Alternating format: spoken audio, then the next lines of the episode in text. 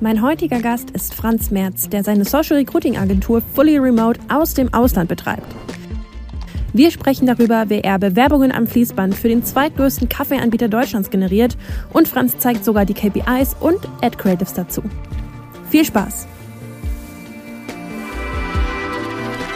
Heute habe ich Franz Merz von der Agentur Seven Times zu Gast bei mir. Und Franz ist nicht nur Geschäftsführer und hat mit Seven Times eine starke Agentur für E-Commerce und Social Recruiting geschaffen, sondern er steht auch mit seinem Business für einen leanen Agenturaufbau und auch für Remote Work.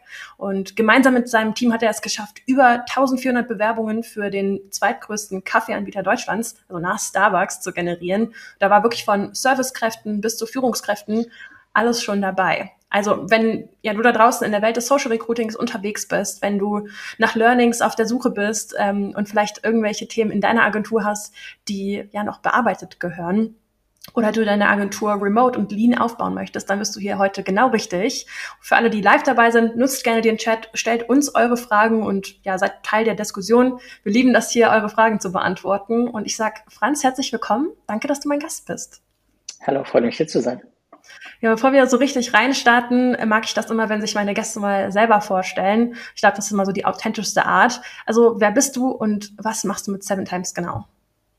Yes, also ich bin der Franz, bin der Inhaber von der Seven Times. Ähm, vor ein paar Jahren habe ich die Seven Times übernommen gehabt. Und ähm, genau, wir hatten, kommen eigentlich aus der E-Com-Branche und haben nur E-Commerce gemacht. Und aus dem Netzwerk heraus haben wir eben viele Anfragen für Recruiting bekommen. Und das hat sich dann eben so gestaltet, dass es so effektiv war und so gut war, dass wir eine zweite Sparte aufgebaut haben, nur mit Recruiting.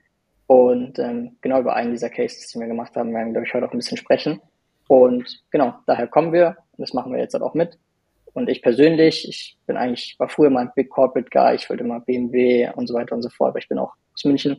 Und irgendwann hat sich das dann zerschlagen, habe gesagt, okay, ist vielleicht auch nicht meine Richtung. Und dann bin ich in die Startup-Szene und eigene Agentur und Agentur gekauft und heute sitze ich hier.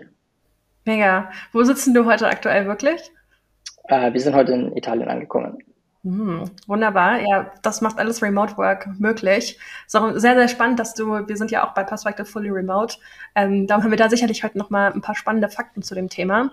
Ähm, aber wenn wir so richtig mal reinstarten, wir haben uns ja Lina Agenturaufbau und Remote Work vorgenommen. Kannst du denn mal anreißen, was ein Lina Agenturaufbau für dich wirklich bedeutet?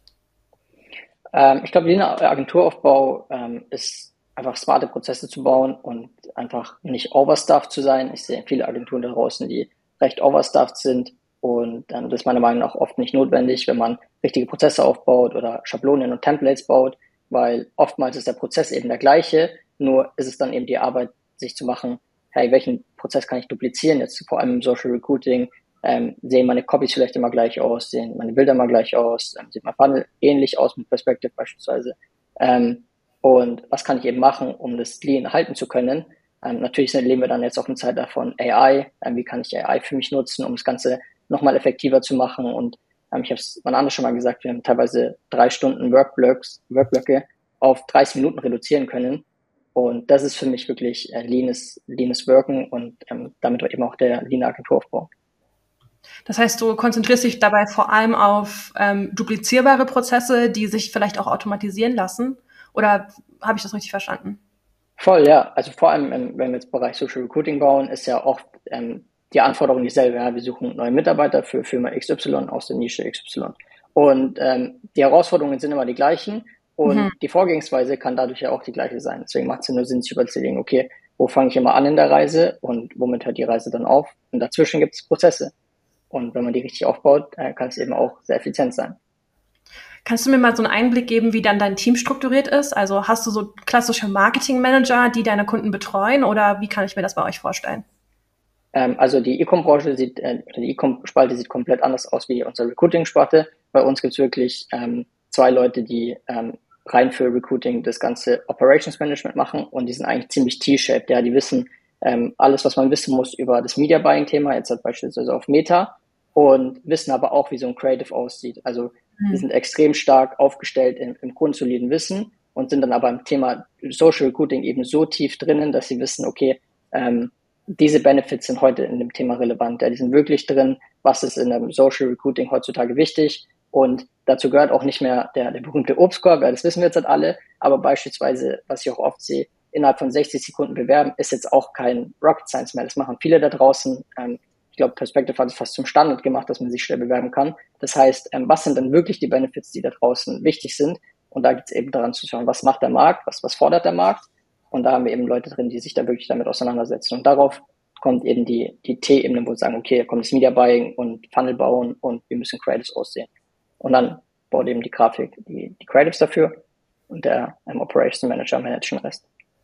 Und das heißt auch, dass da, also ich finde das super, wie das aufgebaut ist. Ich äh, kenne es auch selber, dass es aus, eigentlich ausschließlich so Sinn macht, ähm, die Expertise quasi bei ähm, den entsprechenden Personen dann zu belassen und nicht irgendwie auf super viele verschiedene Player aufzuteilen, also mit einem kleinen Team zu arbeiten und maximalen Output irgendwie zu generieren, damit das Ganze auch nicht zu so einem keine Ahnung, Riesentanker wird und am Ende weiß ich gar nicht mehr, wer macht eigentlich was und was machst du heute? Ja, ich baue heute ein Creative, so, ja. Also oft in diese Situation möchtest du ja als Agenturinhaber auch nicht kommen.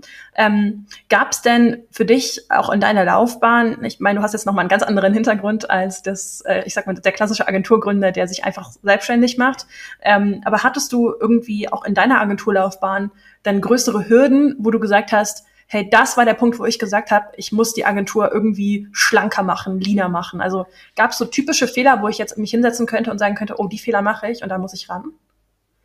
Ähm, ich weiß nicht, bei mir war das sogar eher ein bisschen zu extrem, glaube ich, wenn wir, weil ich habe mein erstes Social Recruiting Projekt war ein Kollegen, wo ich ausgeholfen habe. Und der war das, Gegen, der, das Gegenteil von mir. Der wollte unbedingt riesengroß sein, viele Mitarbeiter, ob es jetzt Praktikanten, Azubis ja. waren und Fixangestellte. Und ich habe fast immer eine Anxiety-Attacke bekommen, wenn ich sie gesehen habe, wie viele Leute dort für was verantwortlich waren. Und deswegen war ich schon immer so, dass ich gesagt habe, ich würde es ganz anders machen, ich würde es genau so machen. Und natürlich kommt man dann mal am Bottlenecks, wo man sagt, okay, die Person hat jetzt eigentlich ein paar Funnel zu viel zu bauen oder ähm, die Creatives haben jetzt zu lange gedauert. Und dann gibt es natürlich Herausforderungen, die man lösen muss. Aber im Sinne vom leanen Ansatz habe ich es, glaube ich, eher oft übertrieben, als dass ich es untertrieben hatte, wenn es Sinn macht.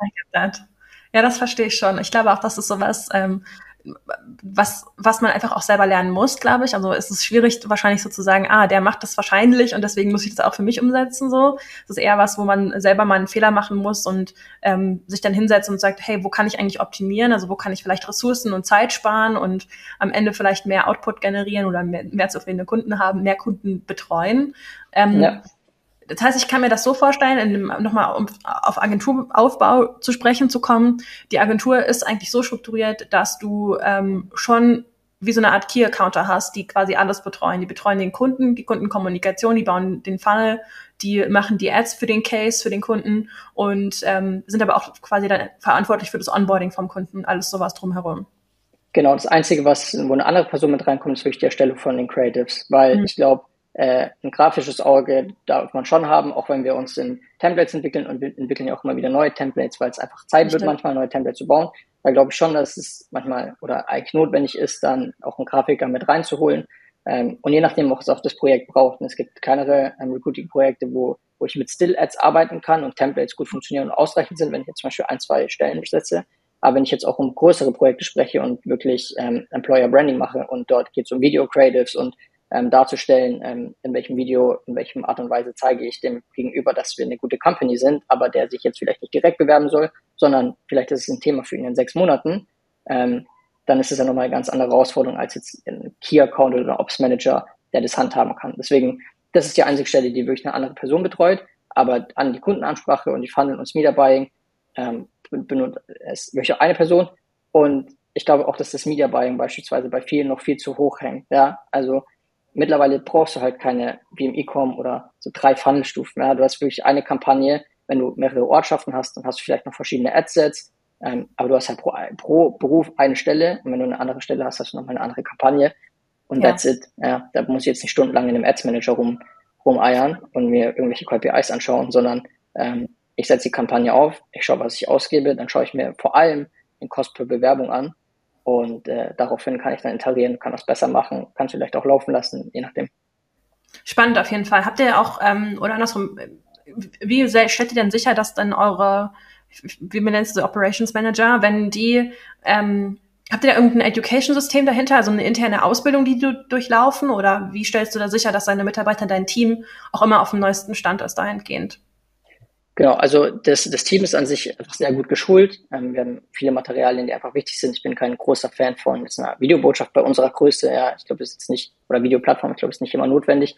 Ähm, wir haben einfach gute Docs gebaut, äh, Loom-Anweisungen, ähm, gehen verschiedene Beispiele durch und ist dann auch oft ähm, ausreichend. Und wir besprechen auch tagtäglich miteinander. Es ist ja nicht so, dass wirklich jeder in seinen Silos sitzt oder in seinem Zimmerchen, sondern äh, wir haben ja konstant Austausch und wenn es mal Fragen aufkommen, dann kommen eben Fragen aus und überlegt man sich, ob man das SOP erweitert oder ähm, ob das nicht notwendig ist. Und so sind sie auch gut gefahren. Plus, ich habe, wir, wir wachsen jetzt, also ich, ich habe gar nicht den Anspruch, eben 15, 20 Leute jetzt äh, direkt anzustellen. Das heißt, ähm, die, die Leute, die gehen, was eigentlich rarely vorkommt, außer wenn sich das mal vielleicht auch selbstständig machen möchte, ähm, die sind ist schon ein sehr eingeschweißtes Team und sehr treu. Ja. Wir arbeiten dann über lange Zeit zusammen und wirklich lange Zeit. Und deshalb ist es auch gar nicht oft notwendig, da so oft Schulungsmaterialien zu bauen, weil die Person ja eben schon so lange da ist oder ja. noch eins one-on-one mit Leuten an, dann arbeitet. Aber das finde ich cool. Du hast gerade schon angesprochen, ihr baut dann ein Template mit wahrscheinlich, ich weiß nicht, mit was arbeitet ihr da? Also kannst du mal so ein paar Google Tools? Google Docs. Google Docs. Also wir, wir, wir bauen wirklich Google Docs und sagen, hey, das ist äh, SOP für XY. Ähm, hier ist die Anleitung dazu. Äh, wir ähm, besprechen heute das Thema XY. Dafür ist dies und das notwendig. Zugänge hat eh jeder über einen Passwortmanager. Und dann gibt es für verschiedene Thematiken, je nachdem, wie komplex es natürlich ist, ob man jetzt halt mal ein Pixel in Perspective einbaut oder wo ist der Pixel im Business Manager oder ähm, wie der Funnel auszubauen, gibt es ja verschiedene drei, vier Looms mit äh, Anweisungen zu diesem spezifischen Thema plus ähm, Beispielen und dann that's it. Ja, und dann kann man auch Lego-Block-mäßig sagen, okay, das kommt nach dem und so weiter und so fort. Und wenn sich mal was ändert, kann man das Ganze auch einfacher austauschen. Ja, spannend. Das ist, glaube ich, auch was, was ähm, wir in einigen Talks schon mal besprochen haben, dieses Tool-Thema. Ähm, auch super interessant, dass ihr mit Google Docs arbeitet. Ich denke, viele werden mittlerweile mit Notion arbeiten, weil es einfach so groß geworden ist und ähm, auch vielleicht optisch nochmal eine andere Thematik ist. Ähm, ich finde aber auch, dass wenn man mit etwas anfängt, dass man dann durchaus auch dabei bleiben sollte, wenn es halt für einen funktioniert. Ja, darum äh, würde ich gar nicht hier irgendwie krasse Notion-Werbung machen, sondern ich habe auch schon viele richtig geile Google Docs gesehen. Darum ähm, da an, an der Stelle mal auch eine Empfehlung von meiner Seite. Notion und Google Docs kann man durchaus ähnlich verwenden, auch ne, an der Stelle. Ja. ja. Und ich, ich muss auch sagen, Notion, ich gebe das 100% recht, ist wahrscheinlich ein Tool, das viele, viele draußen nutzen. Ich persönlich hatte noch nicht die Zeit und Muße, mich wirklich reinzuarbeiten. Ähm, und dann bin ich, wie gesagt, lean. Ich bin jetzt nicht der größte Fan, Tools einzusetzen, wenn sie notwendig sind. Klar, wir haben, Eben. ich verstehe, dass größere Companies oder auch ab einer gewissen ähm, Company-Größe Wikis wichtig sind, ja, oder gewisse grundlegende Dinge. Bei uns sehe ich es aktuell nicht, ja, und deswegen habe ich keinen Need, wo was dazu zu packen, wo es gar nicht notwendig ist. Und, und das, glaube ich, lässt sich auch gut übers, aufs Leben übertragen, ja, weil wir, ich bin ja, ich bin zu Hause, ich bin ja digitaler Nomad und die Agentur ist remote. Ähm, die meisten Leute denken, wenn man etwas dazu nimmt, geht es einem besser. Ob das jetzt, hat, ähm, keine Ahnung, noch ein Möbelstück ist, was man kauft oder was auch immer es ist ja im Leben. Weil man es braucht, denkt man, es geht einem besser. Ja? Aber oftmals ist es, glaube ich, andersrum, wenn man ein bisschen sich von was löst. Zum Beispiel, jeder kennt das Gefühl, wenn man den Keller ausgeräumt hat, ja, wie es danach einem geht. Ähm, ist es vielleicht eher ein Beispiel, sich mal zu überlegen, ist es überhaupt notwendig, macht das Ding ja auch komplizierter und dann zu reflektieren, ah, okay, eigentlich hätte ich es gar nicht gebraucht, ähm, das hätte ich mir sparen können und mit allem der, im Business ist es ja so, wenn, wenn ich jetzt Notion integriere, da geht da auch Zeit rein, das sind Kosten, die da reingehen. Ähm, die, die Leute müssen sich einarbeiten. Ja, und ähm, deswegen, äh, fair enough, ähm, ich glaube, es gibt viele, es führen viele Wege nach Rom. Äh, für uns hat sich einfach herausgestellt, ähm, dass wir mit Google Docs sehr gute ähm, SOPs bauen. Und ähm, solange es funktioniert, habe ich keinen Drang, da irgendwas zu ändern bin ich auch ein großer Fan von, wie gesagt. Hast du noch ein paar andere Tools, die du droppen kannst, wo du sagst, hey, das funktioniert für dich ähm, in der Agentur aktuell super gut, vielleicht auch fürs Projektmanagement und so weiter. Gerade ja auch, und ich weiß nicht, ob wir es jetzt schon äh, wirklich gesagt haben, aber ihr seid eine fully remote Agentur. Und ja. da ist ja auch dieses Zusammenspiel von allen Beteiligten super wichtig. Arbeitet ihr da mit speziellen Tools, die ähm, euch einfach helfen, so ein gewisses Alignment zu schaffen? Ja, also ich würde sagen, wir haben das most Basic Setup, das man sich vorstellen kann. Wir, schreiben, wir sind in Kontakt über ähm, Slack, wir haben unsere Termine in Zoom, wir schicken uns Loom-Videos, wenn es sein muss, wir nutzen die Google Drive für alle möglichen Sachen eben. Ähm, Miroboard ist eine Sache, die wir viel nutzen, wo wir auch einfach oft mal einen Prozess vielleicht brainstormen oder ähm, auch Optimierungen brainstormen. Wir haben zum Beispiel eine große Ad-Library auch einfach in, im Miroboard drin und schauen uns dann mal an, hey, was funktioniert gerade, was hat früher mal funktioniert und können vielleicht auch wieder Ideen aus alten Sachen schaffen, weil Miro ist für mich sehr geil visuell, einfach auch sich mal wieder anzuschauen.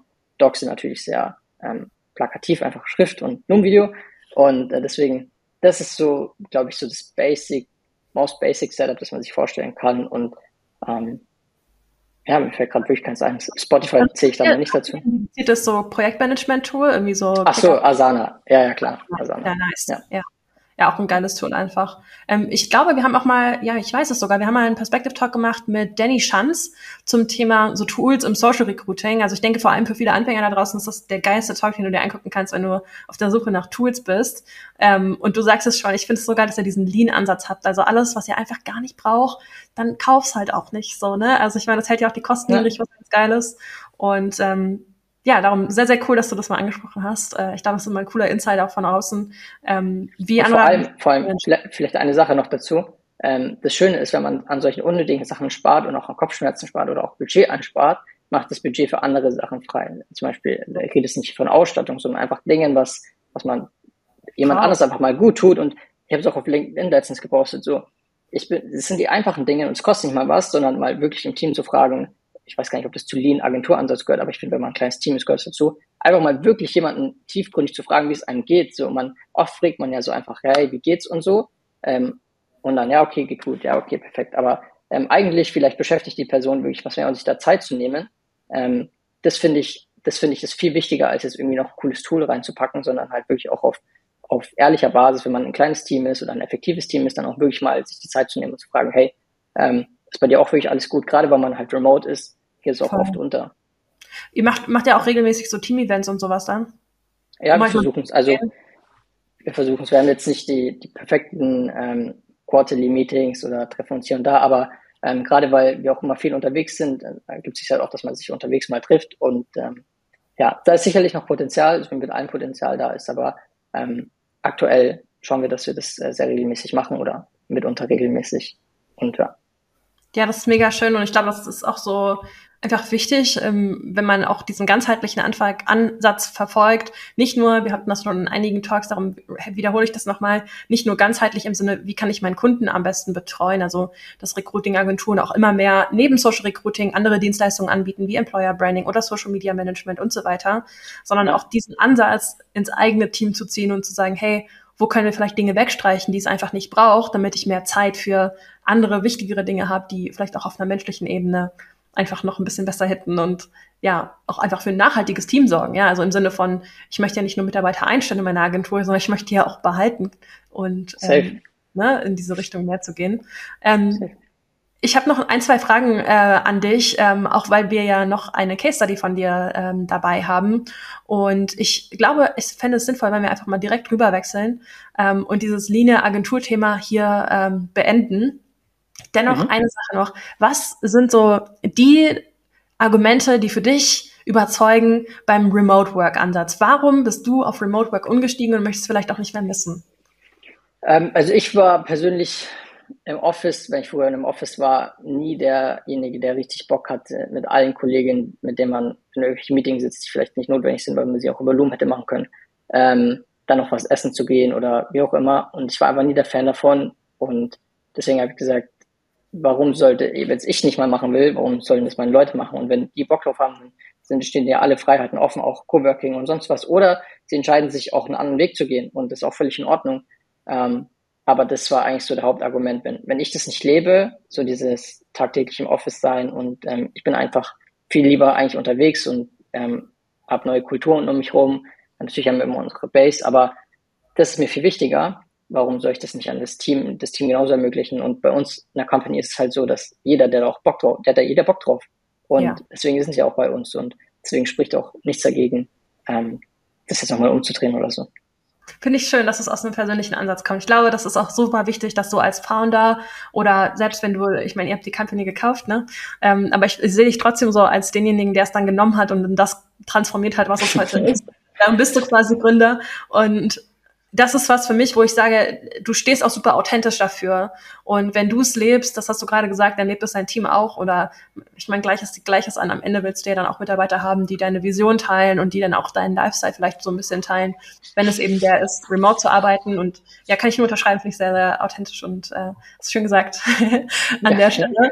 ähm, ich schaue mal gerade, ob Fragen in der ähm, Community reingekommen sind. Und ich sehe eine Frage tatsächlich. Ich denke, die wird noch mit unserem Thema ähm, mm, mm, mm, gleich zu tun haben. Was ist dein Best Practice, um zwischen verschiedenen Jobstufen zu unterscheiden? Wie filtert ihr das? das jetzt auf den Funnel bezogen ist oder auf das Team, das weiß ich gerade nicht. Vielleicht ähm, kann das nochmal hinzugefügt werden. Ich, ich schätze mal, wenn einfach zwei verschiedene Ausschreibungen da sind, mm. wenn es einfach zwei verschiedene Jobprofile sind. Ähm, also gerne, gerne mal deinen Take dazu ab. Ähm, also wir generell, wenn es zwei verschiedene Stellen sind, sind zwei verschiedene Stellen, sind zwei verschiedene Kampagnen, sind zwei verschiedene Endergebnisse, ja, sind völlig getrennt. Nichtsdestotrotz haben wir zum Beispiel in der Gastronomie gesehen, dass sich auch gerne vier, fünf Stellen in eine äh, in, eine, in einen Funnel unterbringen lassen. Zum Beispiel ja, ähm, Gastronomie-Leute, die arbeiten halt manchmal im Service, manchmal in der Kasse, manchmal in der Bar, wie auch immer. Ja. Und äh, da kann man ja auch flexibel hin und her switchen. So. Und was wir einfach gemacht haben, ist, äh, wir haben ähm, gefragt, hey, willst du dich bewerben? Ja. Oder nein, dann gibt es entweder nein. Und wenn man sich bewerben will, sagen, hey, für was willst du dich bewerben? Hast du eine Präferenz? Und dann fragen wir nach der Präferenz, zum Beispiel, ja, das und das, das. Und dann im, im Hintergrundgespräch mit der Company und dem Bewerber ist eh immer das Gespräch, hey, du hast angeklickt, du möchtest gerne im Service arbeiten, hättest du auch ein Problem damit, ab und zu mal hinter die Bar zu springen. So, das ist ja gar kein mhm. Schmerz. Und ja, ja, ähm, so, so gehen wir das Ganze an. Eben, kommt auch auf die Komplexität vom, vom Funnel natürlich an oder wie komplex auch die Stellenausschreibung ist, wenn man jetzt, ein, keine Ahnung, eine Führungskraft sucht ähm, im Großkonzern, ist sicherlich eine andere Herangehensweise als jetzt halt ein Service-Mitarbeiter. Aber ähm, genau, wir trennen einfach prinzipiell nach Stelle und wenn es sich ergibt, schieben wir auch verschiedene Stellen in, einer, in einen Funnel rein. Das finde ich eine super nice Antwort. Ich glaube, das ist auch eine Frage, die ich häufiger in der Community sehe. Und dann sehe ich halt immer das eine Lager, die sagen, nein, der Pixel und du musst für jede Stelle einen eigenen Funnel machen. Und auf der anderen Seite halt die, die sagen, und oftmals kommt dieses Service-Beispiel tatsächlich. Pack das in ja. einen Funnel. Ich meine, es ist eine ähnliche Zielgruppe, also optimiert dein Facebook auch in die richtige Richtung. Und du hast es eigentlich gerade, ich erinnere mich an die Talks, die ich mit Brian Stabel gemacht habe, wo er immer gesagt hat, es kommt drauf an. Ähm, und es kommt halt wirklich drauf an, ja, äh, ja. ob es passt oder nicht. Ähm, darum, ja, das kann ich unterschreiben, das sehe ich ganz genauso. Darum, ja, danke für die Frage. Das war äh, sehr, sehr äh, aufschlussreich, glaube ich, für viele. Vielleicht, vielleicht noch, weil es gerade aufgekommen ist und es kommt immer auf, ja, brauchen wir für eine andere Stelle einen anderen Pixel. Ähm, das ist genauso wie dieses unnötig komplex machen, was man nur komplex machen kann, ja es ist eine Heidenarbeit, einen Pixel aufzusetzen, eine KP richtig zu verbinden. Den, das ist eine Heidenarbeit, das ist einfach Arbeit. Ähm, das ist auch ein Perspektiv richtig zu machen. Dann musst du es richtig einstellen. Dann hast du irgendwelche Fuck-Ups einstellen, weil du den falschen Pixel auswählst. Das sind alles Baustellen, die nur für Kopfschmerzen sorgen. Und ich habe noch keinen Case erlebt, in dem es nicht mit demselben Pixel funktioniert hat. Wir nehmen mhm. immer denselben Pixel. Erstellen. Ja, wir haben, wir haben Führungskräfte, wir haben Service-Mitarbeiter, wir haben alles über denselben Pixel und es gab noch nie ein Problem. Und ich hatte noch nie ein Problem, den falschen Pixel auszuwählen oder ähm, keine Ahnung, was noch für Fuck-Ups dazwischen kommen können, weil ich erlebe es nicht, weil ich nur einen Pixel habe. Ähm, aber das ist auf jeden Fall eine, ja, das ist sicherlich auch noch eine, eine Thematik, die oftmals sehr breit diskutiert wird. Spannend, dass du diese Erfahrung gemacht hast. Ähm, ich denke auch, dass der, ich meine, der Pixel wird ja am Ende auch immer weniger relevant, einfach dadurch, dass das Media Buying so stark aufs Creative fokussiert ist und du halt super stark über das Creative targetierst. Facebook ja. schränkt auch immer mehr die Targetierungsoption ein. Darum, ich glaube, das ist so eine Entwicklung, die wir jetzt langsam verfolgen. Ich habe die ersten Postings in der Community gesehen, dass der Pixel irgendwann outdated ist und halt auch nicht mehr unbedingt eine Rolle spielt. Darum spannende Entwicklungen, die ich super gerne mitverfolge. Und jetzt lass uns doch gerne mal in deine Kampagne schauen, vor allem in deinen Funnel. Und ähm, da ist das ja mal ultra heftiges Ergebnis, irgendwie 1400 Bewerbungen generiert für den Kunden. Ähm, yes. Wenn du magst, kannst du mal den Funnel aufmachen, dann schauen wir uns den erstmal an.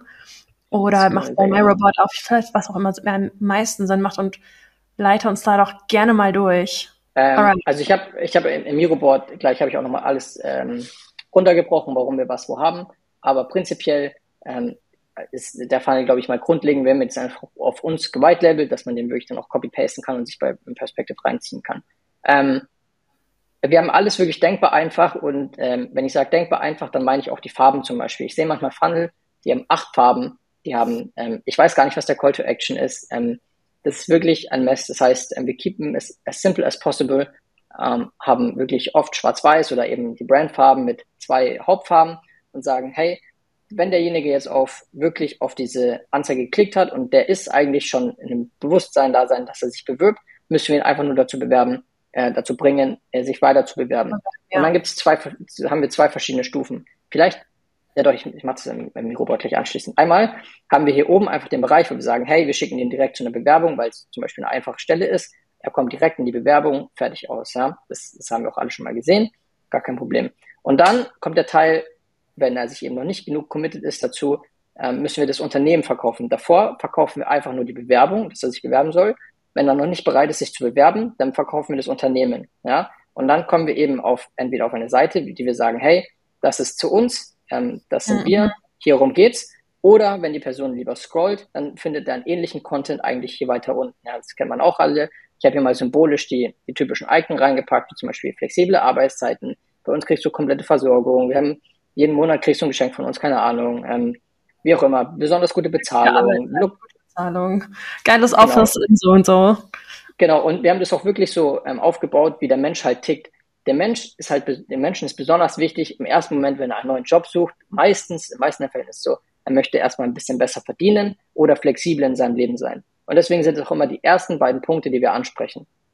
Das ist das Allerwichtigste. Ja, damit ist eigentlich schon 80 Prozent der Arbeit getan. Danach geht es wirklich um Kleinigkeiten, zum Beispiel ähm, Gym-Mitarbeiter, Zuschuss und so weiter und so fort, Team-Events. Ja. Und ja. wenn es eben nicht reicht, dann sagen wir noch, so sieht eben dein Aufgaben bei, dein Aufgabenbereich aus. Ähm, das solltest du in dem Fall mitbringen. Und mhm. es ist ja eigentlich spannend, weil in der normalen Bewerbung ist es ja, der, das ist der Job, das musst du mitbringen und das geben wir. Und Richtig. dem kannst du halt umgedreht und sagen, hey, ähm, das, das, das geben wir dir, das kriegst du von uns und dafür musst du das hier zum Teil erfüllen. Und wenn du nicht mal alles erfüllst, helfen mir dabei, vielleicht Profil zu verständigen, weil wir kennen es doch alle. Wer hat schon mal alle Anforderungen für ein Jobprofil erfüllt da draußen? Wenn jemand ein, ein, ein Performance Manager sucht und ein SEO Manager und ein SEA Manager und weiß ich nicht, noch einen Blogartikel schreiber, ja, das ist einfach, das ist einfach nicht mehr so, ja. Und deswegen sagen wir auch immer erst, was ergeben wir dir und was erwarten wir dann ähm, zum Teil von dir. Um das auch psychologisch sinnvoll aufzubauen, richtig? Genau, und so, so geht er ja dann auch durch, weil am Ende des Tages ist es ein Sales Funnel. Ja, ich möchte an sich die Bewerbung und dann mein Unternehmen verkaufen, ähm, dass du dich eben bewirbst. Und ja. ist genauso wie wenn ich äh, beim ersten Date nach dem Heiraten frage, wird sehr wahrscheinlich Nein kommen. Aber okay. wenn ich den, die Person erstmal aufwärme und sage, hey, ähm, schau mal, wir sind eigentlich ganz cool, wir machen XY, ähm, das ist das Team, ähm, hast du Bock irgendwie mal mitzumachen? Dann sagt er vielleicht schon, ja, ich komme mit dir auf ein zweites Date. So, und das zweite Date ist halt in dem Fall halt ein Telefonat oder ein Zoom-Call, wie auch immer man das dann, dann intern gestaltet, ja. Und genauso haben wir es dann aufgebaut. Und dann haben wir unten wirklich nochmal einfach dieselbe Frage wie oben, ähm, um es simpel und lean zu halten. Und dann geht er durch den ganz normalen Funnel durch, hast eine Ausbildung, ich bin flexibel und so weiter und so fort. Welche Fragen es halt benötigt. Das ist jetzt halt wirklich exemplarisch. Aber ihr seht, es ist nicht viel Tamtam. -Tam. Ich habe keine kleinen Sternchen unten, ich habe kein, ähm, was irgendwie Verwirrung stiftet, weil wenn da irgendwas nicht steht, was ja passt, dann springt er auch ab. Ja, mhm. vielleicht ist aber ein Thema, was, was so ein bisschen auf, auf diesen ähm, Online-Markt von Coaching oder Consultants geht, dass sie halt in dem Call dann auch nochmal besprechen, hey, ähm, das sind deine Einwände, aber eigentlich ist es gar kein Problem. So zum Beispiel, ähm, wir hätten gerne, dass du bei uns im Office bist. Dann das steht da jetzt, du, wir hätten nicht gerne bei uns im Office. Dann steht da nicht wie lange, wie oft, wie regelmäßig, bla bla bla bla. Deswegen, es muss da erstmal gar nicht stehen und dann im Telefonat lassen sich viele Dinge halt im Nachgang auch wesentlich besser klären. So, wie macht ihr das mit dem Telefonat? Also qualifiziert der Bewerber auch vor oder macht das der Kunde bei euch? Die, alle Fragen sind, der, wenn ein Bewerber durchgeht, ist er komplett qualifiziert. Okay. Also, weil, weil sonst. An oder passt. macht das der Kunde komplett? Der Kunde macht es. Wir okay. callen mhm. nicht. Ja, ja, aber der Kunde hat eine klare Anweisung, dass ähm, Best Case 15 bis 30 Minuten nach dem Eingang der Bewerbung gecallt wird. Ähm, worst, oder, zweiter Case wäre dann im Laufe des Tages und Worst Case ist, wenn er dann eben am zweiten oder dritten Tag angerufen wird, aber das ist eigentlich schon zu spät. Wir sehen deutlich, wir sehen sehr stark und deutlich, dass umso schneller man die Leute anruft, umso besser ähm, heben sie auch so ein Telefon ab, reagieren auf E-Mails und so nach ist eben auch die ähm, Show-Up-Rate zum Beispiel in Bewerbungsgesprächen. Ja, mega. Das habe ich schon so oft gehört, wie wichtig das einfach ist. Und auch dieses am gleichen Tag oder innerhalb von 24 Stunden ist eigentlich gar nicht mehr relevant, sondern es muss noch viel schneller passieren. Ja, ja so schnell wie möglich einfach. Und hier ist wirklich das einzige, die einzige Animation, die wir nutzen, ist wirklich für den letzten Call to Action. Und ihr seht, hier haben wir zum Beispiel einen Funnel gebaut gehabt, ähm, der ähm, deutschlandweit ausgespaltet wird. Und hier hätten wir einen Test laufen, ob wir das per Adset machen oder ob wir ein Adset nehmen mit allen Locations drinnen. Aber der Kunde gibt am Ende des Tages seine Stadt ein. Ja? Und dann hat der Kunde eben, der Kunde von uns, äh, der Bewerber hat seine Stadt eingegeben und der Kunde von uns hat dann zugegeben, ähm, ah, okay, da fällt in den Bereich Y, ist äh, deren Zuständigkeit oder wir wissen, ah, das ist für die Stelle relevant. Und ähm, so testen wir auch ab und zu halt mal Dinge je nach Case. Vielleicht kann das jemand als Inspiration rausnehmen. Ich finde es super spannend, wie, wie lean dieser Funnel auch ist. Also ähm, natürlich ist schon langweilig, ne? Nee, ich finde es gar nicht unbedingt langweilig. Ich finde es tatsächlich sehr, sehr schön. Also ich bin ja auch ein großer Fan von wunderschönem Design. Und ich sage eigentlich immer gerne, mit Perspective kann man auch keine hässlichen Funnels bauen. Ähm, hm. Ich habe dennoch schon Funnels gesehen, wo ich wo, ja, wo man durchaus noch mal ran könnte und ich gerne auch den Perspective Talk, den wir mit unserem Co-Founder und dem heftigsten Designer, den ich kenne, Marco Weidner gemacht haben. Den verlinke ich auch gerne noch mal in der Infobox dann, wenn der Talk live geht. Aber ich finde es super interessant, dass der Funnel so lean ist. Also es ist, du arbeitest mit eigenen Icons, ihr arbeitet mit einer Farbe, ihr, ähm, eigentlich geht ihr ja schon fast in euer eigenes Branding so rein. Macht ihr das bei Funnels generell?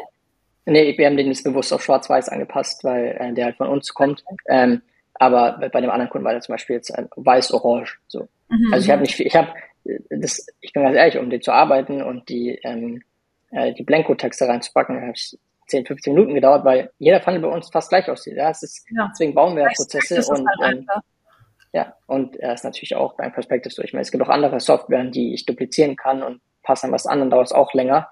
Aber es, Perspective ist halt, ich weiß, darf man Idioten sicher sagen? Darf man es sagen? Durchaus. Okay. Durchaus. Ähm, vielleicht noch mal ein paar Fragen zu deinem Funnel, die mich immer super äh, interessieren. Kannst du mal ein paar ja. Zahlen so droppen, also ein paar KPIs, also wie viele Bewerber, was war so Cost per Lead, so in diese Richtung? Lass uns doch da mal drüber sprechen. Äh, wie auch immer, ich sehe mal, hier ist eine wirklich eine Bewerberkampagne und äh, die heißt jetzt, die haben wir anders benannt, aber es ist bewusst jetzt Bewerberkampagne Conversion genannt, weil ich oft auch noch Kampagnen sehe, die irgendeine Traffic-Kampagne ist oder sonstiges oder so. Wir haben wirklich, egal welche Größe, ähm, jeden Funnel auf komplett, äh, Complete Registration gemacht. Also jeder Funnel läuft mit dem Pixel, äh, läuft wirklich mit einem, einem Complete Registration Event und wir haben noch nie was anderes gemacht. Ja, ähm, sehr einzeln sehr, sehr vereinzelt, aber eigentlich immer dasselbe Setup. Ähm, genau, dann mit dem Funnel beispielsweise haben wir jetzt halt zweieinhalb Millionen Impressionen erreicht, ähm, 600.000 Leute, über 600.000 Leute und haben jetzt halt bei 26.000 Euro Adspend 17 Euro ähm, Cost per Acquisition oder Cost per Bewerbung und dort sind eben ähm, alle Kampagnenmix von ähm, wirklich Servicekräften bis zu ähm, Führungskräfte. Ja, das ist als Durchschnitt. Okay, ja. das heißt, ihr habt quasi auch alles in einer Kampagne dann drin gehabt? Genau, in dem Fall hatten wir jetzt alles in einer Kampagne. Das hat strukturelle Hintergründe, weil der äh, weil die anderen Servicekräfte zum Beispiel offline gegangen sind. Ich kenne die Details mhm. gar nicht mehr so genau, aber es hat einen Grund, warum wir hier jetzt eine Kampagne genommen haben. In der Regel sind es dann äh, zwei Kampagnen, aber hier war es jetzt eine und äh, genau, am Ende des Tages waren es jetzt über knapp über 15.500 Bewerber. Mega. Mega, auf jeden Fall. Also es sind ja schon einige Zahlen, wo man dann sagen kann, voll krass. Weißt du, wie viele eingestellt wurden am Ende? Ähm, müsste ich reinschauen. Ich weiß es gerade nicht. Ähm, ich weiß nur, dass, dass die wirklich deutschlandweit immer eine Need hatten. Ähm, und der Need war immer sehr groß und es war halt immer eine Stelle, wo mittelsexy zu besetzen ist, so und die Leute halt nicht unbedingt dorthin gehen. Und wenn man sich aber für die, vor die Leute stellt und eigentlich Benefits präsentiert, ähm, ist es jetzt so, dass wir zum Beispiel jetzt im August gar keine Ärzte offen haben. Jetzt sind wir gerade sozusagen in einem Pausemonat, weil, weil so viele Bewerber auch, wir haben halt bei denen waren so viele Bewerber, dass wir einen Bewerber-Top-Pool geschaffen haben. Ja. Und gesagt, hey, die Person ist vielleicht erst in sechs Wochen ähm, ähm, erreichbar und jetzt ist eh Sommerzeit, viele sind im Urlaub. Vielleicht lassen sich die Stellen auch mit dem Pool bewerben, äh, Pool befüllen. Und ähm, dann im September gehen wir wieder weiter und sagen, hey, welche Stellen werden gesucht? Und dort gehen wir dann wieder rein, wenn es nicht aus dem Pool äh, befüllt wird. Das habe ich jetzt schon so oft mitbekommen, auch einfach, dass Recruiting-Agenturen für ihre Kunden so erfolgreich waren, dass dann, hey, könnt ihr die Kampagne stoppen, so, es kommen so viele Bewerbungen rein und so weiter. Richtig ja. spannend, dass ihr da quasi auch so unterwegs seid und dann schon so ein Pool gebaut habt. Und ich glaube, das ist auch so ein Tipp, der für viele Recruiting-Agenturen einfach noch unterschätzt ist. Also, das kann ja auch eine Beratungsdienstleistung für den Kunden sein. Hey, baut euch einen Bewerberpool auf und dann kannst du es auch wieder in deinen äh, Agenturaufbau mit aufnehmen. Auf jeden Fall. Und es ist ja, am Ende des Tages sind es ja, sind jeder Bewerber, diese Zahl, die wir sehen, für uns sind es jetzt oft Zahlen, aber am Ende des Tages steckt eine Person dahinter. Und vielleicht hat diese Person innerhalb von 30 Tagen nicht die Möglichkeit, ähm, aufzuhören und dann ergibt sich wieder was. Und wie das Leben spielt, ist dann aber nach 60 Tagen so ein Perfect Fit da. Und dann sagt ja. die Person bei der Firma, bei eurem Kunden, sagt dann, hey, ähm, was ist eigentlich mit dem Kon Kontakt, den wir vor zwei Monaten reingeholt haben? War das nicht jemand, der eigentlich gepasst hätte? So, aber wenn du die Strukturen dafür nicht brauchst und sagst, okay, du weißt nicht, wann die Bewerbung einging, was der Status dabei ist und so weiter und so fort, ähm, dann wird es halt schwierig. Ne? Und deswegen, wenn ja. man einen Bewerberpool aufnimmt und sagt, hey, potenzieller Kandidat, der ist on hold, dann kann ich jederzeit sagen, hey, Filter Personen, die so on hold sind, Region XY, je nach Größe natürlich. Es geht jetzt nicht für, äh, wenn man jetzt zehn Bewerber hat, macht es sicherlich keinen Sinn. Aber bei, bei 1500 Bewerbungen hast du natürlich extrem Sinn gemacht. Mega spannend auf jeden Fall. Ich habe auch gerade gesehen, dass du noch ein paar Creatives dabei hattest in deinem My Reward. Also wenn das kein Problem ist, würde ich das sagen, schauen wir da noch mal rein. Das ist nämlich super interessant. Ähm, ja, und ich sehe oft Fragen in der Community dafür, wie man so die besten Creatives baut für ja. generell für Kampagnen. Und vielleicht kannst du da mal so ein bisschen reinzoomen, dann können wir da noch äh, ein bisschen geiler, genau, jetzt ist. Genau, also es sind auch tatsächlich äh, die Creatives, wie gesagt, es sind noch verschiedene Infos, wie wir das Ganze gestalten. Aber prinzipiell, was man jetzt hier an dem Beispiel auch gut sieht, wir haben halt wirklich ähm, gutes Bildmaterial, wir haben einen ultra starken Benefit, ja, ähm, das kommt ins Auge gerade auch, wenn du halt in einem ähm, Bereich bist, wo du jetzt zum Beispiel 13, 14 Euro die Stunde verdienst und du kriegst aber ein Zertifikat von einem höheren Wert. Ja, das ist genau das gleiche wie im E-Commerce mit dem Perceived Value, ja, den du den Kunden ja. gibst, ja, ähm, dann, dann ist das wirklich ein Grund. Es ist halt ein Offer, es ist halt ein Offer im Recruiting, nur nicht im E-Commerce. Und das ist extrem wichtig. Und das ist eben zum Beispiel ein Offer, was extrem gut funktioniert. Ähm, und das, das, das Creative hat auch überwiegend gut performt, ja, weil es ist einfach sympathisch. Ähm, man hat einen guten Benefit, es geht, man wird ganz klar, um was es geht. Ähm, wir haben auch nicht, als hier unten steht es auch nochmal zum Beispiel, die, die innerhalb von 60 Sekunden ist auch nicht mehr der Hauptbenefit, sondern wirklich der Hauptbenefit ist dieses Offer. Ja, das ist ein großer, großer ah, Unterschied. Ja. Und ähm, dann haben wir nochmal die verschiedenen Benefits für die Fragen, die halt in dieser ähm, Nische-Branche immer aufgekommen sind. Ähm, wann muss ich arbeiten? Äh, wie viel verdiene ich? Äh, wie lange muss ich zur Arbeit fahren? Muss ich dafür irgendwas haben? Und äh, das beantworten wir halt schon mal im ersten Moment und dann geht es eben in den Perspective Funnel. Da habe ich ja gerade gesagt, hier geht es einfach nur zur Sache. Ähm, wir haben hier nochmal wirklich einen Grund, warum die Person nicht abspringen sollte, um was es geht. Äh, und einfach nochmal ein Call to Action. Der Call to Action könnte man streng genommen auch sagen, das hier, wir haben nochmal ein extra Call to Action. Und genau, hier ist dann die Logik beispielsweise, wenn jemand auf äh, Mehrfach klickt, dann geht es hier darum, äh, zu verkaufen.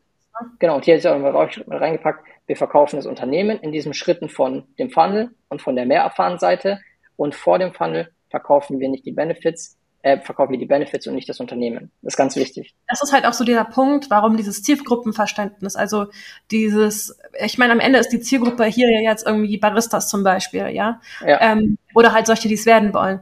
Und darum ist dieses Zielgruppenverständnis so unfassbar wichtig, weil du das halt auf jede andere Position, selbst auf die Gesundheitsbranche könntest du es jetzt abmünzen. Also wenn du zum Beispiel nochmal reinzoomst ähm, auf den Strong Benefit als Hook oben, also den äh, werde Barista, ja. ähm, du hast jetzt halt ja, da gibt's jetzt halt dieses Barista-Zertifikat im Wert von 1000 Euro. Und jetzt sagt, keine Ahnung, der Krankenpfleger, wenn der rekrutiert wird, ja, aber ich kann ihm jetzt halt keinen Benefit von 1000 Euro geben. Ja, aber vielleicht zahlst du ihm ja 200 Euro brutto mehr als der vorherige Arbeitgeber. Dann ist das das, was du halt da reinsetzt. Also Safe. Oder, oder darfst, darfst den Firmenwagen auch privat nutzen. Ich kenne jetzt die genauen Sachen nicht, aber es muss halt wirklich ein attraktives Angebot sein für Personen, die ein spezifisches Problem in, in dieser Nische-Branche haben. Ja?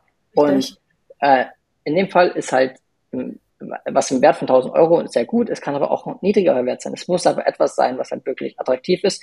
Und man darf auch nicht vergessen, viele Leute sind ja oft auch in einem Arbeitsverhältnis und die müssen mhm. dann auch sich den Gedanken anstoßen, hey, ist es mir das dann wert zu wechseln? Habe ich da so einen Benefit davon? Und weil hier ist es jetzt so, dass viele natürlich auch Kaffee cool finden, ähm, sind vielleicht gerade auf der Suche in der Uni, wie auch immer. Ähm, und da schon mal so ein Zertifikat auch von Lebenslauf zu bekommen und so weiter und so fort, ist halt mega attraktiv. Ja, nice. Man muss sich halt überlegen, was ist für die Person attraktiv, die jetzt gerade bei dir durch den Funnel durch soll. Richtig. Darum finde ich das so wertvoll. Also das kannst du halt jetzt nicht nur für Servicekräfte übernehmen, sondern das kannst du halt auch für, wie gesagt, Krankenpfleger oder irgendwen im Handwerk oder so übernehmen. Das ist ein Framework, was ich halt anwenden lasse. Ich finde es auch, du nennst es Seven Times Recruiting Framework und es ist halt nicht nur für Servicekräfte. Ja. Nochmal klar an der Stelle.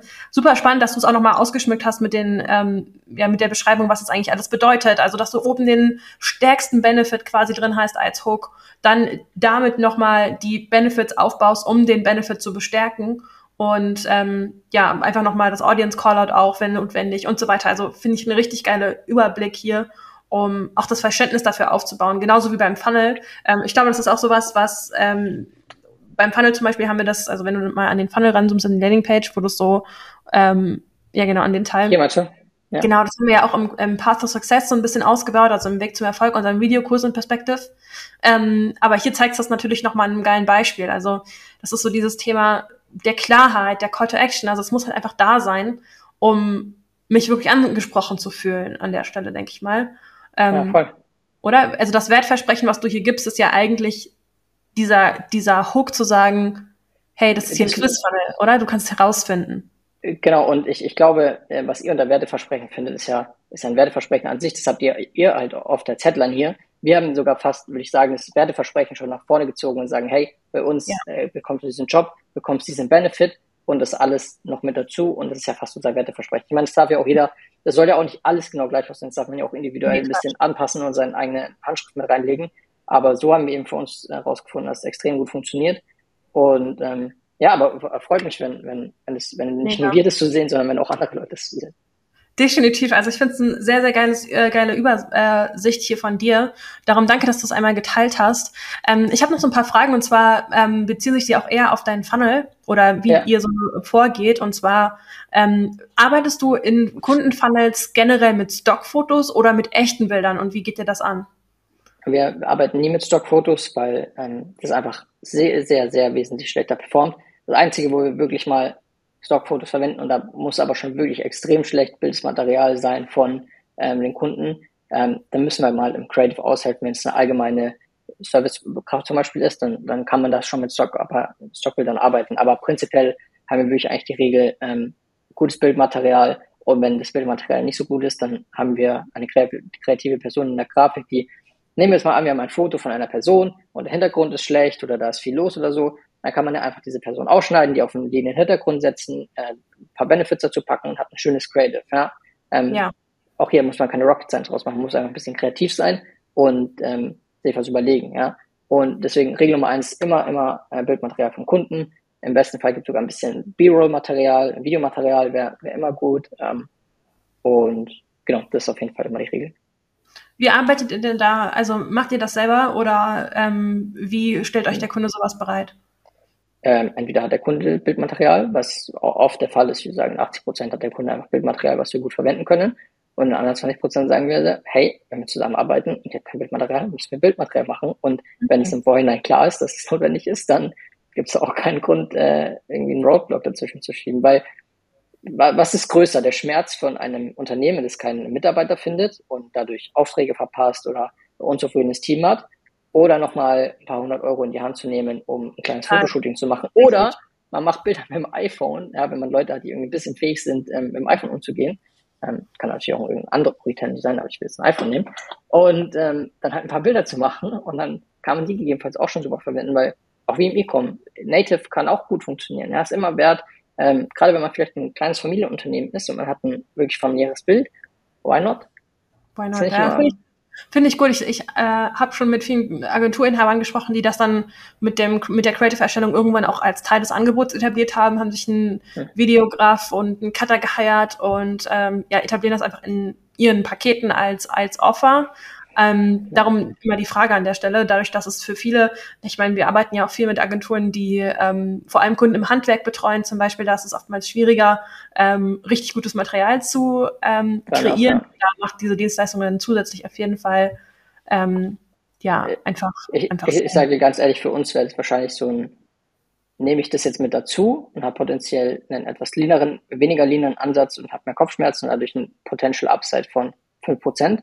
Oder mache ich das nicht und gehe weiter unser Angebot. Und ich meine, der Offer ist fair wenn man, wenn man vielleicht auch eine Region hat, gerade lokal vielleicht stark ist, für 100 Prozent, weil es dann nochmal einfacher ist. Ja, aber wenn man es jetzt auf Deutschland weit ausräumt und Deutschland weit reisen muss, dann kommen Übernachtungen, dann ist es schon ein größeres Ding, also ein größeres Offer. Das muss natürlich auch dann auch vom Kunden gewollt sein. Das heißt, ähm, hier und da gibt es natürlich ein paar Sachen, die man bedenken muss, aber ich glaube, beide Seiten sind da immer fähig genug dazu, eine gute Lösung zu finden. Ja, das glaube ich auch. Das ist äh, eine schöne Antwort. Ähm, wie sieht's bei dir aus oder macht ihr auch die Erfahrung, dass Kampagnen durchaus mal saisonal schwanken und verschieden performen? Oder wie sieht es bei euch aus? Muss ich ehrlich kurz drüber nachdenken. Ich glaube, wir hatten noch nicht so arge Schwankungen. Ja. Ich finde super spannend zu hören, denn ich liest das auch. Ich habe jetzt erst vor zwei, drei Wochen wieder, als die Sommerferien so richtig losgehen, gehört in der Community, hey, vor zwei Wochen habe ich noch so und so viel Bewerbung reinbekommen, jetzt irgendwie gar nicht mehr. Liegt das am Urlaub oder an der Urlaubszeit? Darum höre ich immer gerne mal so rum, wie, wie äh, andere Agenturen das so empfinden. Ähm, ja, ich, ich glaube, ich glaube, da ist sicherlich ein Funken Wahrheit dran. Ähm, ich glaube auch, genauso wie im E-Com ja oft von einem Sommerloch gesprochen wird, ähm, ich glaube aber, wenn man vielleicht da die Vorarbeit leistet oder zum E-Com zum Beispiel einen Sale vorbereitet und den auf so eine Zeit schiebt oder ähm, im Recruiting-Bereich den Pool aufbaut oder ähm, auch die Erwartungshaltung beim Kunden klar setzt, dann löst es an einem auch gar keinen Stress aus, wenn man das im Vorhinein gut antizipiert. Ja. Ähm, und vielleicht muss man sich auch fragen, ob es ein Mindset-Thema ist, dass man sich damit nicht ein bisschen selber schützen will und sagen, hey, vielleicht ähm, muss ich jetzt noch mal ein bisschen extra performen, damit die Kundenergebnisse wirklich stimmen und sondern nutzt es als ähm, Entschuldigung zu sagen, hey, jetzt ist gerade Sommerzeit, jetzt läuft es halt mal zwei Wochen nicht so und danach ist wieder alles normal. Da muss man vielleicht auch einfach ehrlich zu sich sein. Ich kann es verstehen, aber es ist vielleicht ein unangenehmes Gespräch, was man sich selber führen muss. Voll, bin ich ein äh, großer Fan von, mal so das Ego rauszunehmen und äh, ja zu hinterfragen, ob es vielleicht vorher da war. Ähm, ja. Wie geht ihr zum, an das Thema Creative Testing ran? Das ist auch noch ein heißes Thema in der Community häufig. Also startet ihr irgendwie mit vielen Creatives oder wie sieht es bei euch aus aktuell? Yes, also wir haben äh, eine klare Regel, wir fangen immer mit drei Creatives mindestens an. Ja, je nachdem, wie viel Bildmaterial da ist, aber es sind immer drei Creatives im Adset. Ja, das ist die, die weniger machen wir nicht, weil einfach die Ergebnisse zwischen wirklich du hast einen Shot und du hast wirklich eine Auswahl an den Algorithmus, die sind schon signifikant. Ja, also wir testen immer mehrere Creatives. Und jetzt komme ich auf einen ganz spannenden Punkt, ähm, warum ich es auch mit in den Funnel mit reingepackt habe. Ähm, ja. Wir haben jetzt hier zum Beispiel einfach eine, eine Person, ähm, und viele Leute reagieren auf Menschen besser. So. Aber es gibt auch mhm. Menschen, die reagieren gar nicht auf Personen und reagieren nur auf Text. Dieses Creative hier hat so überdurchschnittlich performt, dass ich selber nicht geglaubt hat. Ja, es ist ein weißer Hintergrund mit Benefits, mit einem guten Offer, einer klaren Audience Callout und einem Call to Action. Es hat ja. irre gut funktioniert. Und was haben wir gemacht? Wir haben gesagt, hey, wir brauchen, wir würden gerne neue Credits ins, ähm, in, in den Raum werfen. Wir nehmen, äh, was schon funktioniert hat, kombinieren es mit was schon funktioniert hat. Und dabei ist das hier rausgekommen. Ja, wir haben einfach den, die Buttons ein bisschen entfernt, rübergeschoben, zwei neue Bilder reingepackt und schon hatten wir äh, nochmal neue Creatives. Was ihr jetzt vielleicht aussieht, ist, hier oben steht, wir suchen Barista und hier oben steht Barista gesucht. Gerade so, auch so Nuancen kann man auch gerne mal antesten. Das ist nicht viel ja. Arbeit, aber man kann, man, wenn man jetzt gerade auch als Agentur spricht, dann merkt der Kunde halt einfach, hey, schau mal, äh, wir machen uns Gedanken, wir, wir testen jetzt auch mal eine neue Headline an, ja. Wir hätten es auch einfach gleich lassen können, aber indem wir einfach sagen, hey, schau mal, wir haben hier ein neues Creative, das kommt von uns, ähm, aber wir haben ja auch gleich noch eine zweite Variante gebaut, dass wir sehen können, okay, was ähm, müssen vielleicht mehr ausschreiben, wir suchen wirklich oder ähm, reagieren Leute auch wirklich auf das, ähm, wir suchen ein bisschen allergisch und springen direkt aufs Barista an. Das sind so Kleinigkeiten, die auch ähm, die Dienstleistung extrem ähm, einen Wert erhöhen gegenüber dem Kunden, wenn man sich so Kleinigkeiten und diese kleine, das waren fünf Minuten Arbeit, zehn Minuten mhm. Arbeit, aber wir haben uns halt zwei Minuten Gedanken gemacht, was wir noch machen können. Oder in der Grafik wurden sich zwei Minuten Gedanken gemacht, besser gesagt, äh, was wir noch machen können. Ähm, deswegen volles Props ans Team. Geil. Ähm, aber es sind halt wirklich so Kleinigkeiten, ja, und ähm, da bin ich extrem stolz auf, dass wir solche Kleinigkeiten ähm, mit, mit integrieren. Und das unterscheidet uns halt vielleicht auch von anderen, die das eben nicht machen, ja. Und der Agenturmarkt kann hart sein. Ich spreche mit vielen Leuten, die ähm, schon auch von Agenturen verbrannt sind. Deswegen bin ich immer großer Fan, geht diesen extra Schritt, geht diese extra Meile und ähm, es wird sich so oder so ähm, bezahlt machen. Ja, das glaube ich auch. Und es ist schön, dass du das gerade nochmal angesprochen hast mit dem Markt. Denn das ist auch so ein bisschen eine Frage, die ich gerne zum Abschluss des Perspective Talks stelle. Ähm, gib mir mal so einen Ausblick. Was glaubst du, wie sich Social Recruiting und auch der Markt, in dem wir uns als Social Recruiting Agenturen auch bewegen, wie wird sich der in Zukunft ändern? Wie geht's mhm, weiter? Ich glaube, ich glaub, so, so ein paar grundlegende Dinge ähm, werden immer gleich bleiben. So ähm, ich Low-Level-Profile, also wirklich einfachere Stellen auszuschreiben. Die, die haben immer, werden immer relativ einfach zu bedienen sein. Ich glaube, da wird es immer einen Markt geben, es wird immer Studenten geben, die eine ähm, Stelle irgendwo suchen. Ähm, der Führungskräftemarkt, glaube ich, wird zunehmend härter werden, weil ähm, die eben sehr stark gefragt sind und auch außerhalb von Social Recruiting sehr stark angegangen werden. Ähm, nichtsdestotrotz glaube ich auch, dass ähm, Social Recruiting Agenturen sich auf jeden Fall überlegen müssen, ähm, ob sie ihr Angebot auch erweitern. Ja, ich glaube, das reine Social Recruiting ist auch bei, bei Agenturen jetzt angekommen, dass gegebenenfalls, ich habe auch schon Gespräche geführt, dass hey, das sieht genauso gleich aus wie bei der, bei der anderen Agentur, was bei euch anders, ja.